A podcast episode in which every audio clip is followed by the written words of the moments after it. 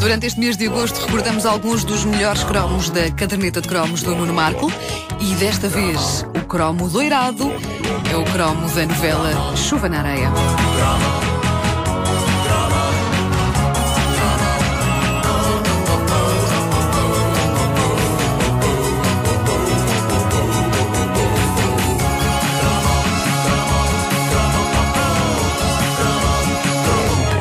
Pensamos em novelas portuguesas marcantes, quase todos os caminhos vão dar à Vila Faia. A primeira toda, Foi não a é? primeira, não é? A primeira e teve tanto impacto no país como qualquer bombástica novela brasileira. Mas se houve telenovela portuguesa que parou o país em choque e escândalo, graças a um inesquecível personagem que estava pelo nome de Caniço, É verdade. É o caniço. essa novela foi Chuva na Areia. Eu, sério, eu, eu não me lembro eh, disto acontecer nem nas novelas mais escandalosas da Rede Globo, que eh, não era menina para fugir a escândalos. Sim, sim. Eh, mas Chuva na Areia, de 1985, continha um dos momentos de televisão mais chocantes e debatidos de sempre da história do audiovisual português. Eh, Já lá vamos, primeiro algum enquadramento. A novela Chuva na Areia era adaptada de um livro do grande escritor português Luís Tal Monteiro. O livro chamava-se Agarra ao Verão, Guida Agarra ao Verão. Eu teria adorado que eles tivessem mantido este título na novela, só para obrigar as pessoas a terem de dizer aquilo tudo. Eu acho que eh, a, a novela. Isto não te- deu Agarra ao Verão, Guida Agarra ao Verão. Mas sabes, a, a novela teve eh, como nome Chuva na Areia, mas a alcunha era agarra, o verão guida agarra ao verão. Era, o era. Genérico final, baseado no livro Agarra ao Verão, Guida Agarra ao Verão. Ah, mas, mais uma vez, diz só mais uma vez. Guida Agarra ao Verão, Guida Agarra Agarra ao Verão. Mas, para facilitar as coisas, optou-se por chamar a novela Chuva na Areia. Foi uma produção vistosa, uma aldeia fictícia chamada Vila Nova da Galé foi construída na zona de Troia com o tipo de meios válidos apenas em tempo de vacas gordas. Eu não me lembro disto voltar a acontecer, mas eu lembro-me que a produção da novela construiu casas de cenário em exteriores, como nos estúdios da Universal em Hollywood. Não se falava de outra coisa. Era uma coisa prédios, muito, muito ambiciosa. prédios que eram só fachada. Era incrível. Mas Ah, nessa altura, Troia eh, era o centro da produção nacional. Porque lembro de uma grande série. era a nossa Hollywood. Exato, lembro de uma grande série. Policial. Policial com Tosé Martinho e Nicolau Braner chamada Ai, que agora me falha a Os homens da segurança. Os homens da segurança! Pensei mesmo que se chamava. Ai, que agora. Bom, se havia um livro chamado ao Verão e Agarra ao Verão, também tinha uma série chamada Ai, que agora. Por segundos pensei que Ah, ora bem. A história de Chuva na Areia falava do choque entre tradição e progresso. Nessa pequena vila piscatória havia o povo simples e bondoso e havia os homens de negócios vis e sórdidos.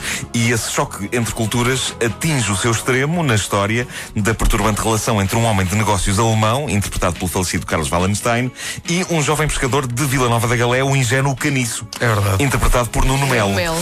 O homem de negócios era homossexual e desejava caniço. E havia ali um jogo de tortura psicológica sinistro. E por fim, penso que havia mesmo algo de carnal entre eles. E Caniço, toldado pela culpa, cortava os genitais a si próprio. Epá, isso era Ou isso ou o alemão cortava-lhe os genitais. Isso foi cu- tão falado. é Eu acho que curioso. durante meses. É verdade. Mas, mas sabem que na, na net há uma discussão sobre o que é que acontecia. Se era ele que fazia aquilo ele próprio, se era o alemão. de facto, Também não, o que- Ou se era o alemão. Eu- Eh, Porque face ao, ao choque de lhe, dele ficar sem, de facto, De repente é tudo se aquilo, apagou. tudo se apaga. Exato, não, não interessa saber como é que aconteceu, Eu- o que interessa é que aconteceu. de facto. É, é- é- é curioso porque eu, eu sempre pensei que, era, que o que acontecia era que o alemão eh, capava caniço. Eh, mas a verdade é que a maioria das memórias que se encontram pela net juram a pé juntos que Caniço se capava a si próprio, toldado pela culpa. Auto, Incrível- autocapanço. Incrível como Parece nome de uma- oficina, parece uma oficina. Autocapanço. Autocapanço, rapaz! Não, daí Neste caso, acho que não substitui, não é? mas é, é incrível como há duas correntes a este nível. Isto mostra bem o estado de confusão mental em que todos ficamos com aquela cena. Duas Numa correntes. coisa. Gosta de cena filosófica, não é? Sim, corre- exato. O, o, o chuvanaraísmo. Ah, nu- numa, numa coisa que toda a gente está de acordo, Caniço morria com aquela parte do corpo a menos. Ah, e a cena apanhou Portugal inteiro desprevenido. Eu penso que nunca antes nem depois se cortou a genitália a ninguém em horário nobre. Ah, havia famílias inteiras a ver e muitos adultos tiveram nessa noite um serão em cheio a prestar explicações às crianças sobre a anatomia humana e em que medida é extremamente chato se alguém decide arrancar esta parte do corpo a uma pessoa. Era uma sequência dramática. É claro, a cena não era gráfica, mas eh, não era preciso mostrar nada para que toda a gente percebesse o que tinha acontecido. Aliás, porque sangue havia, não é? Eu lembro que ele tinha, Havia, havia, havia dor. estava bastante ensanguentado. Mas eh, lembro-me de caniço camali- cam- cambaleando de faca na mão, desorientado em direção ao mar e, e aos gritos e morrendo sem pênis. No fundo, Mas isso estava, estava em horário nobre, não é? Estava, Estava era novela da noite. Novela da noite. Um no- escândalo na altura. Às nove da noite a ver isso. É verdade. Agora Mal está a jantar e houve, um dia, uma quarta-feira, que é, pode ter acontecido isto a uma quarta-feira no início dos anos 80 em Portugal. Passou a chuva na areia, o homem ficou de facto sem genitália e a seguir pato com laranja. Epá, olha, não sei. As pessoas. Uh! Mas o mais embaraçoso seria uma pessoa estar a comer salsichas àquela hora. Não. Oh, meu Deus.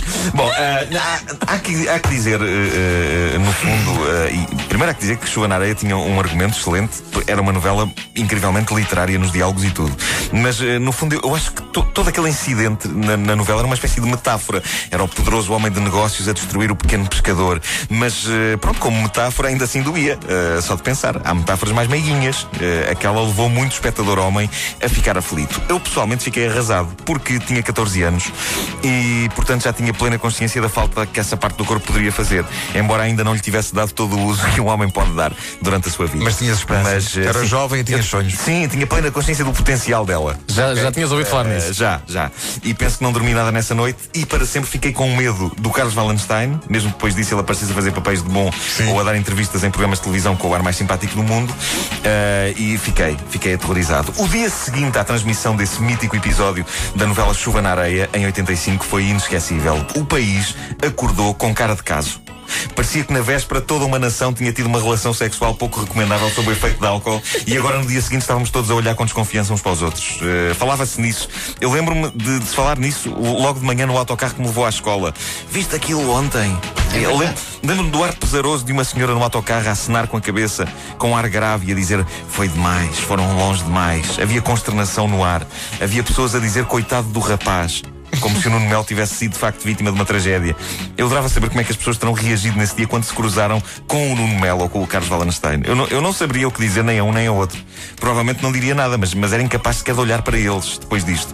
É claro que na escola era o assunto do dia, só que debatido de uma forma, digamos, um pouco mais expansiva. Sim, mais gráfica. Do os adultos. eh, a, a histeria em torno do tema era de tal ordem que eu tenho esta memória de uma professora, já não sei de que disciplina, gritando em plena sala de aula: Ninguém